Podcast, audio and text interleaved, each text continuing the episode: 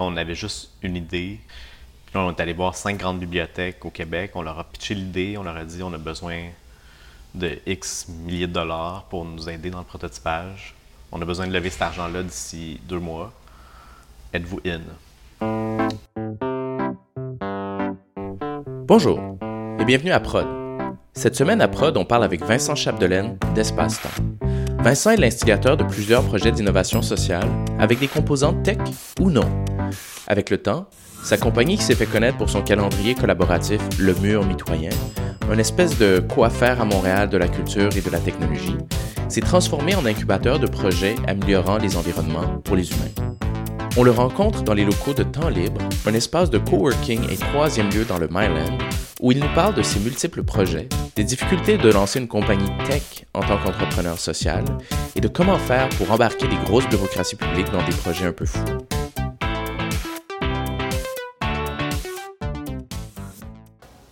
Tout d'abord, ben, merci de participer à Prod. Merci beaucoup.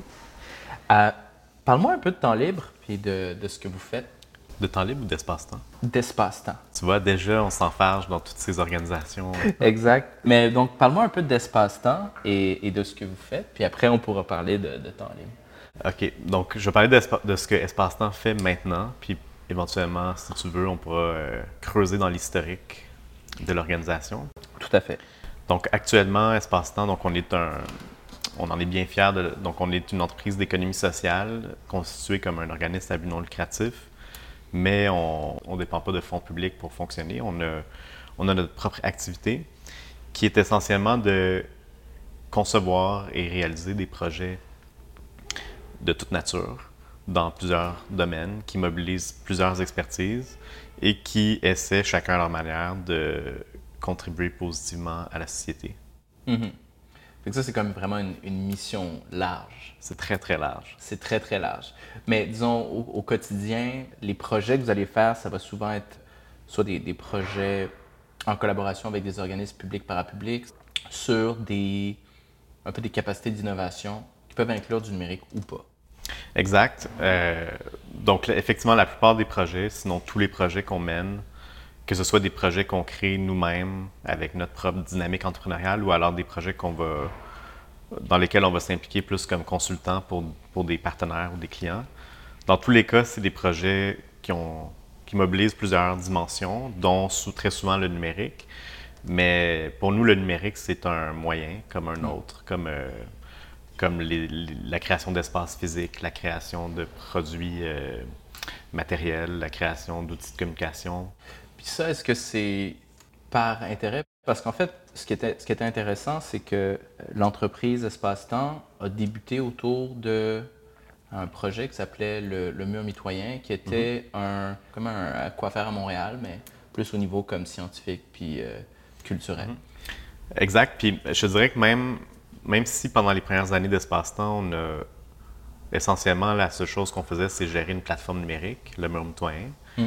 Et vendre une plateforme numérique, il reste que notre euh, finalité n'était pas nécessairement numérique. Le- notre objectif avec ça, c'était de, de permettre aux citoyens d'un peu partout d'avoir une connaissance sur ce qui se passe dans leur quartier pour que les gens puissent euh, parfois sortir de leur milieu, découvrir d'autres d'autres événements qui sortiraient un peu de leur circuit d'information naturelle. Mm. Et dans ce projet-là, ben, l'information était rassemblée à travers une plateforme numérique. Donc, on est devenu, on s'est approprié les outils numériques, on a embauché des développeurs, on des designers, on a com- compris comment faire un produit numérique. Mais on s'est jamais défini comme étant une boîte qui, qui fait des produits numériques. Oui. Ben, en même temps, quand on. Je pense que naturellement, il y a le réflexe, surtout quand on dit on veut rendre de l'information disponible, euh, de faire des plateformes numériques. Puis pour le faire correctement, de facto, on devient des, des entreprises numériques parce que sinon les produits ne sont pas nécessairement euh, euh, très satisfaisants. Puis un peu pour revenir sur ton point, je me souviens de la, pr- de la V1 puis ensuite la V2. Tu sais, vous êtes parti de quelque chose de un peu off the shelf que tu avais toi-même euh, patenté dans Ouais. ton sous-sol. Il le- paraît, ouais. Mais en réalité, c'est un premier étage, là, mais le mythe veut que c'était mon sous-sol. Ah, c'est ça, c'était un premier étage. Puis, euh, mais c'était pas, c'était pas un garage, ça fait que c'est pas exactement là. Ça, ça, ça rentre pas dans la mythique parfaite. Euh, puis après, quand même, vous avez donc justement bâti une équipe. Puis là, la plateforme qui est en ligne doit être beaucoup plus soit custom, soit quasiment développée un peu par, par vous-même. Mais ce qui est, ce qui est drôle dans, dans, l'évolution de ce projet-là, c'est qu'effectivement, tu sais, là, je l'ai dit moi-même, on ne se définissait pas comme une boîte numérique, mm. même si notre seul projet, c'était une plateforme numérique. Et justement, euh, ce qui s'est passé naturellement, c'est qu'au fil des ans, quand il a fallu créer cette expertise-là, puis ensuite euh, scale, faire scaler le, logiciel, l'améliorer, l'optimiser, le, reprogrammer une grande partie, on a réalisé que Espace-Temps n'était plus le bon véhicule pour euh, porter ce projet-là. Mm. Donc en 2013, quand même quatre ans après le début du projet, on a choisi de créer une nouvelle entreprise qui, euh, qui est une coop, une coop cette fois, plutôt qu'un OBNL comme espace-temps. Et euh, cette nouvelle entreprise-là roule depuis 2013 et développe la nouvelle génération de ce projet-là, qui, qui, a complètement une autre identité, une autre, une autre, euh, même une autre base de code, mm. et qui s'appelle Calligram, mm-hmm. qui va remplacer peu à peu, et qui a déjà commencé à remplacer peu à peu toutes les, toute la technologie qu'on avait développée à l'époque mm-hmm. dans mon sous-sol. Oui, c'est ça. C'est ça. Donc, donc naturellement, le espace-temps a évolué et euh, a, senti à certaines étapes de son développement le besoin de créer des entreprises pour porter des projets qui nécessitent des expertises pointues. Mm. c'était le premier, donc on a créé une coop. Puis plus tard, on a créé un autre projet qui s'appelle Manivelle, euh, qui est aussi un projet technologique d'affichage d'informations euh, sur des écrans interactifs. Et pour ce projet-là également, en 2015, on a décidé de créer une entreprise autonome, une startup Inc. cette fois-ci, pour porter le projet parce que l'ADN d'espace-temps n'est pas suffisamment pointu numérique pour être capable de, maintenir et scaler des produits numériques à l'interne. Mm-hmm. Donc là, Espace-temps est devenu un peu plus comme un incubateur de projets, un genre de laboratoire où il y a plein d'idées qui s'entrechoquent et il y a des projets qui peuvent émerger. Puis à un certain niveau de maturité, quand on voit qu'un projet a un potentiel de, de générer des revenus, de, de, pouvoir soutenir une équipe et passer à l'échelle, on a plutôt choisi au, fil du temps d'externaliser ces projets-là dans des nouvelles entreprises. Oui, c'est ça, de les, de mm. les rendre vraiment individuels. Puis, pour le cheminement entre justement les quatre premières années, puis là, le moment où vous avez refondé mm-hmm. un peu espace-temps, ce que je trouve, c'est même si vous ne définissiez pas comme, un, comme une entreprise numérique initialement, rapidement, lorsqu'on parle à la diffusion d'informations, on a toujours un peu le réflexe de dire Ah, je veux faire une plateforme. Ah, je veux faire une plateforme. Puis Ah, j'ai besoin de connecter des gens. Ah, je veux faire une plateforme numérique. C'est toujours un peu le réflexe. J'ai comme l'impression qu'avec le temps et les années, c'est comme un, réflexe que vous avez mis de côté. Qu'est-ce, que, qu'est-ce qui a peut-être motivé cette transformation-là? Je pense qu'au fil des années, on a peut-être un pris un peu de recul sur cette mission-là, qui était au départ vraiment centrée sur l'information.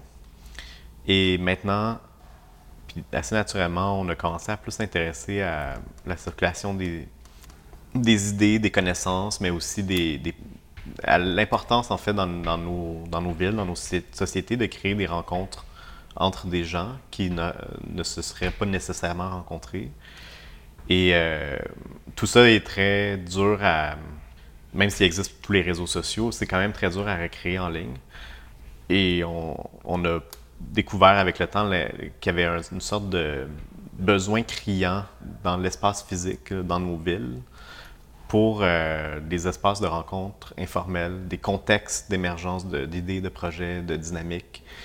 Et on s'est de plus en plus intéressé aux espaces physiques, ce qui a mené à la création de temps libre, euh, et a beaucoup de projets qu'on fait avec des, le monde des bibliothèques, des lieux culturels, des universités, où on, repense avec eux des espaces physiques pour les rendre centrés davantage sur les humains que sur, traditionnellement, disons, euh, les rayonnages de livres dans les bibliothèques ou les classes euh, ou les couloirs dans les universités. Il y a énormément de potentiel perdu pour créer des environnements physiques qui sont engageants.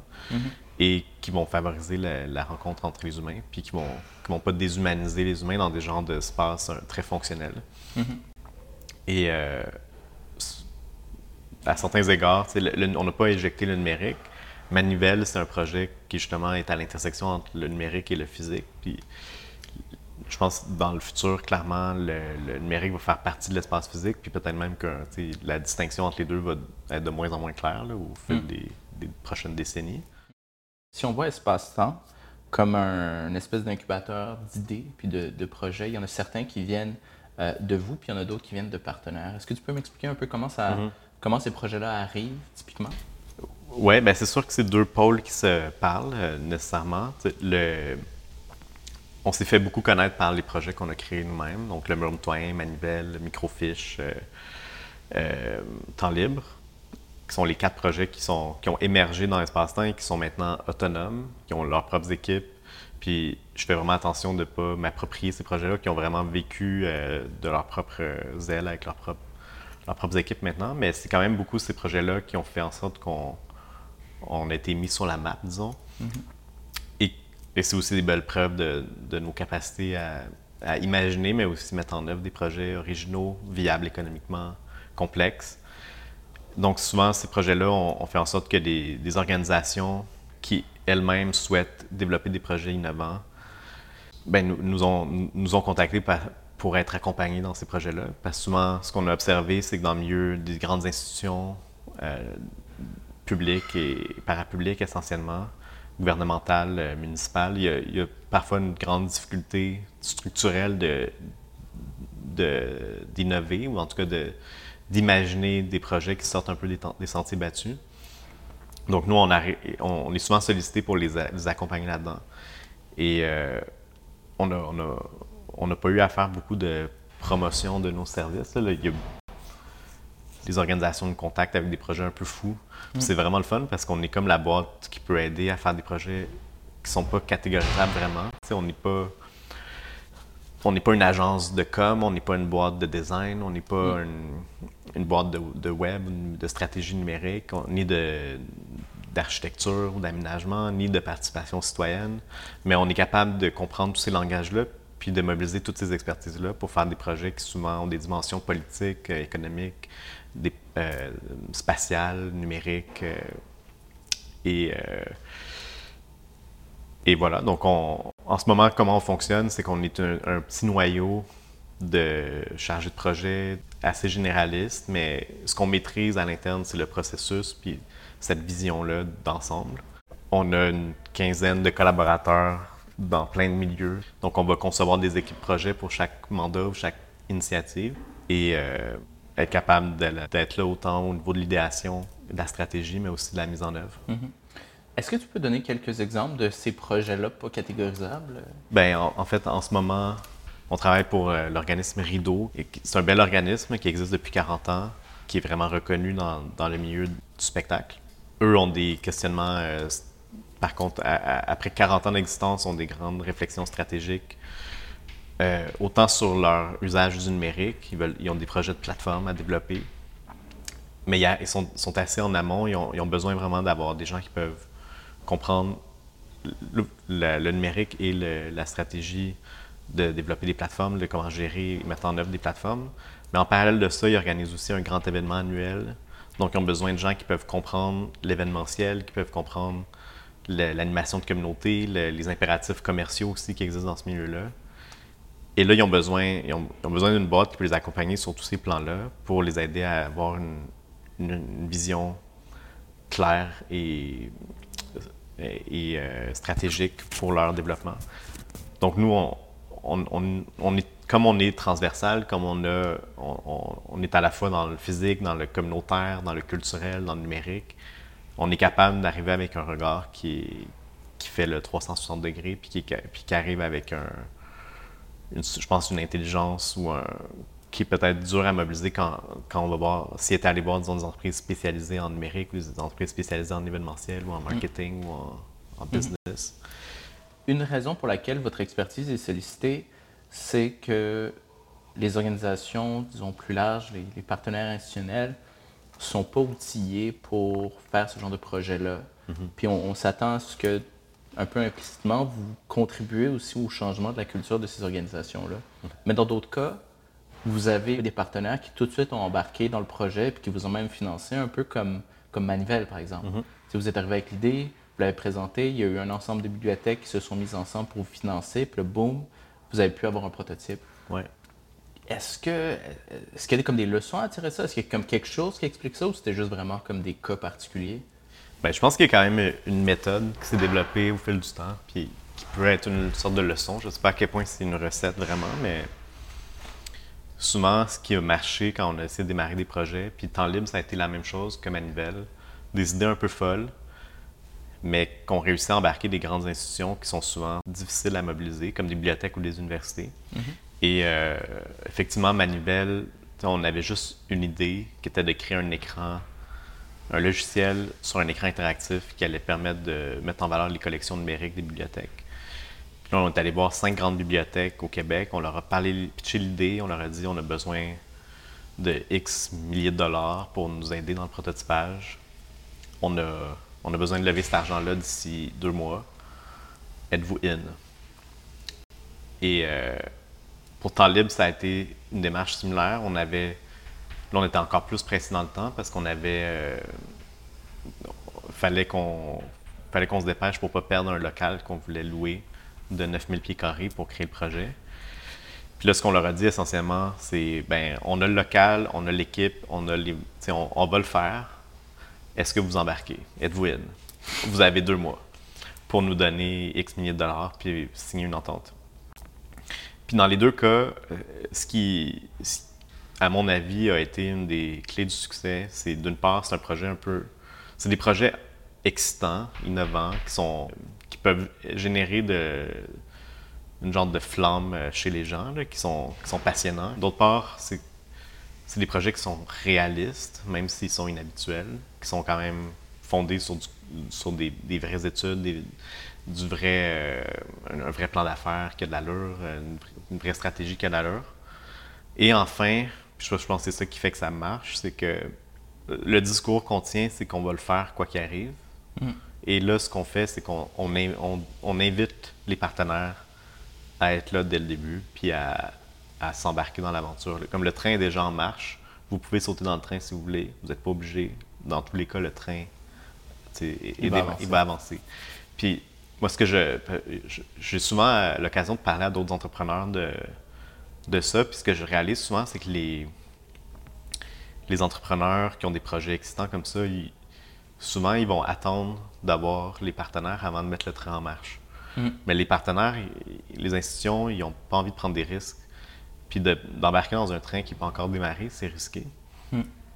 Par contre, les institutions ont, envie d'innover, ont envie de pouvoir dire qu'ils sont, dans des dynamiques d'innovation. Donc, de se lancer dans un. ou de devenir partenaire d'un projet qui existe, c'est beaucoup moins stressant. Puis là, ça devient même tentant pour les institutions. Par contre, soutenir un projet qui n'existe pas encore, c'est beaucoup trop risqué pour une institution. Donc, c'est même si le projet en réalité n'est pas encore démarré, de, juste affirmer, hors de tout doute, ce projet-là va démarrer, on en est là, on est, on est déterminé, puis il n'y a aucun, aucun doute que ça va se passer. C'est comme euh, prophétique parce que ça, ça crée l'action et l'adhésion. Mhm, mhm.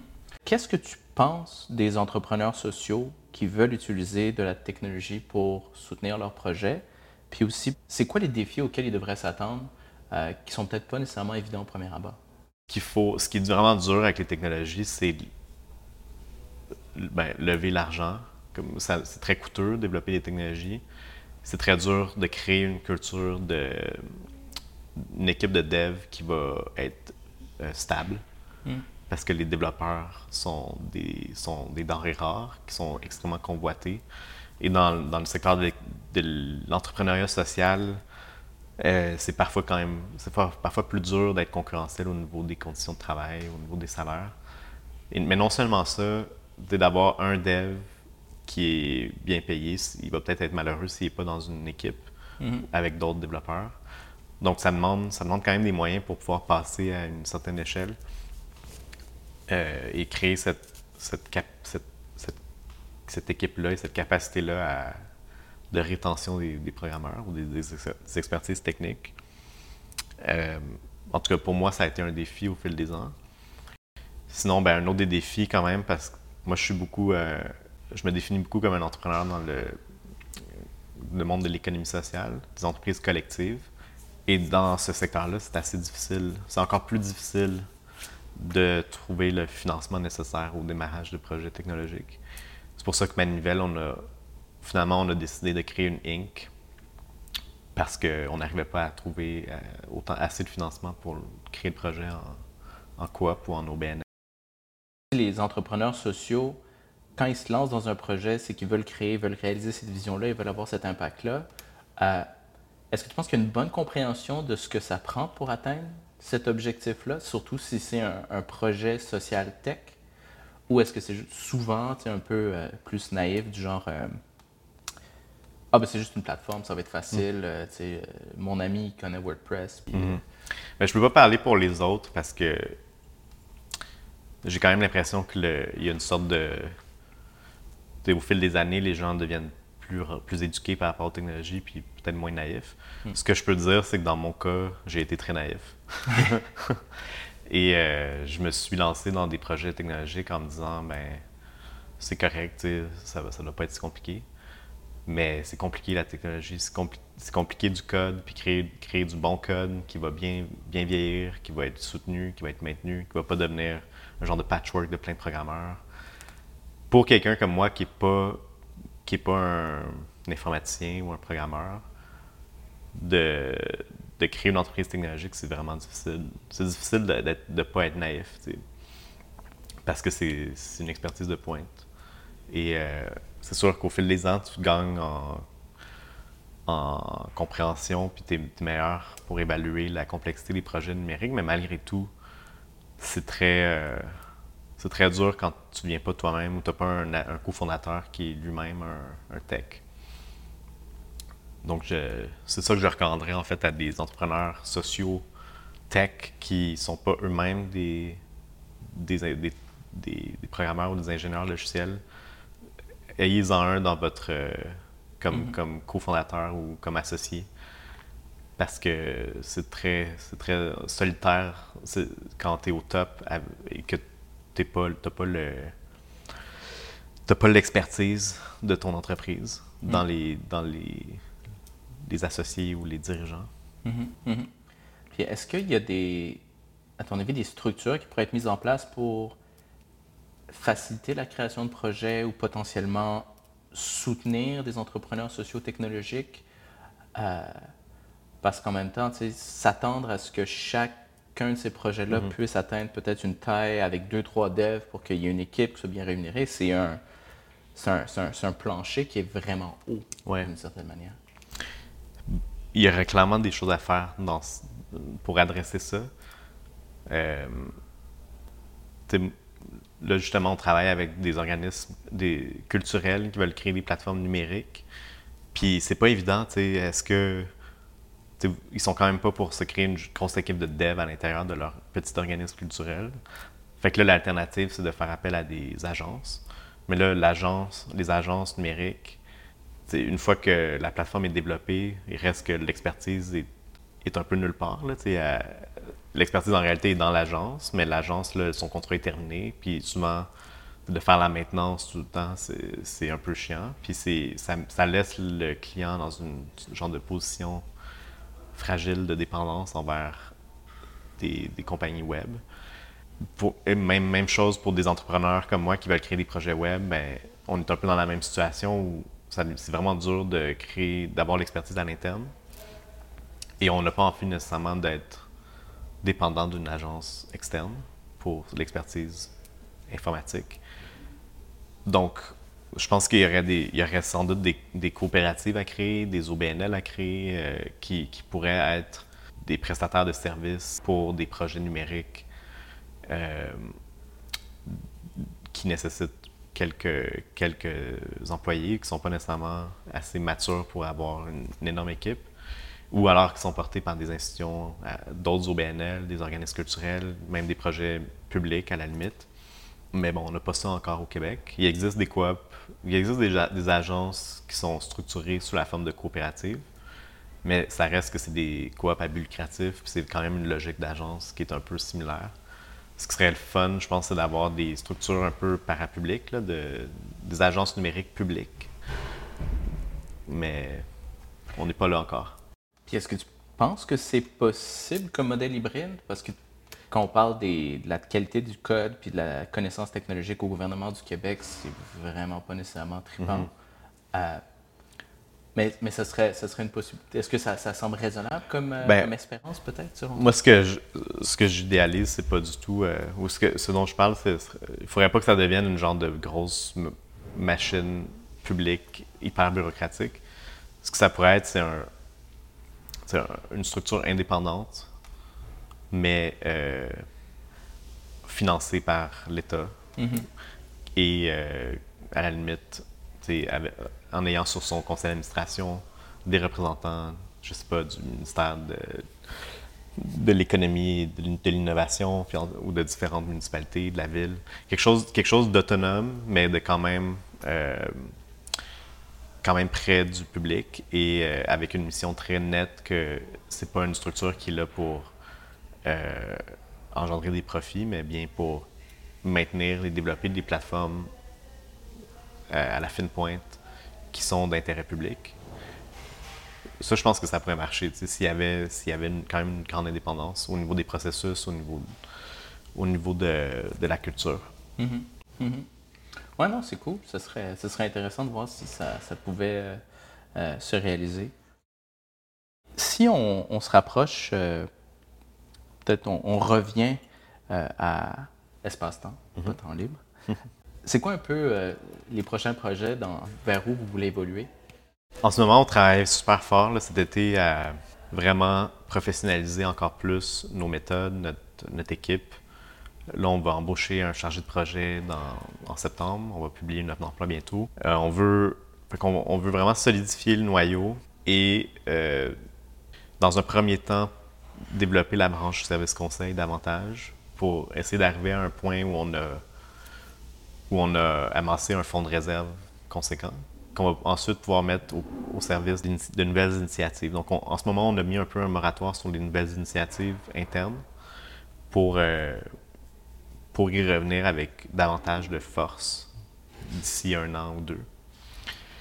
Euh, pour ce qui est de nos, projets qu'on développe comme consultants, ben on, là, on est beaucoup dans le milieu, au service des projets culturels, des projets de dynamique locale de quartier. Euh, on est dans le milieu universitaire. Quel projet les gens pourraient euh, euh, s'attendre à voir sortir dans les quelques peut-être mois à venir qui, aurait, qui serait un bel exemple de ces différentes expertises-là que vous avez mis à profit? Ben, tu sais, les projets qu'on fait comme pour des clients, souvent on est, ça prend du temps avant que ce soit vu par le public. Là. Ouais on a travaillé à imaginer la nouvelle bibliothèque et maison de la culture du plateau Montréal. Mais ça, ça va être fini en 2022, genre. Euh, là, on travaille à mobiliser les acteurs communautaires pour réfléchir à l'avenir d'un hangar sur le long de la voie ferrée dans le Myland. Hmm. Mais ça aussi, ça va prendre des années avant que le projet va être dévoilé au public. Euh, c'est ça qui arrive, c'est comme on travaille beaucoup avec le municipal, le monde universitaire, c'est des structures qui prennent quand même du temps avant, de, avant que les projets soient, soient terminés parce qu'il y a beaucoup d'étapes, il y a des concours d'architecture.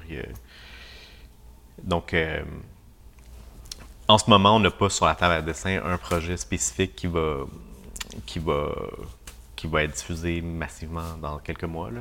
Mm-hmm. Mais tout ça s'installe peu à peu. C'est tout pour aujourd'hui. Si vous voulez en savoir plus sur Espace-Temps et ses projets, vous pouvez vous rendre sur espacetemps.ca slash portfolio. Et, si vous êtes plus aventureux, vous pouvez vous rendre au 5605 Avenue de Gaspé à Montréal, dans le Myland, pour découvrir Temps Libre, qui, en plus d'être un espace de coworking, possède un espace public ouvert à tous où on peut s'asseoir pour travailler ou rencontrer des gens sans se sentir obligé d'acheter un café à chaque heure.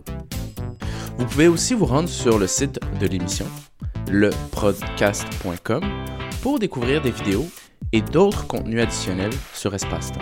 Évidemment, si vous avez aimé cet épisode, n'hésitez pas à laisser un commentaire sur iTunes ou Google Play, à vous abonner et même à en parler à vos amis. Merci et à la semaine prochaine.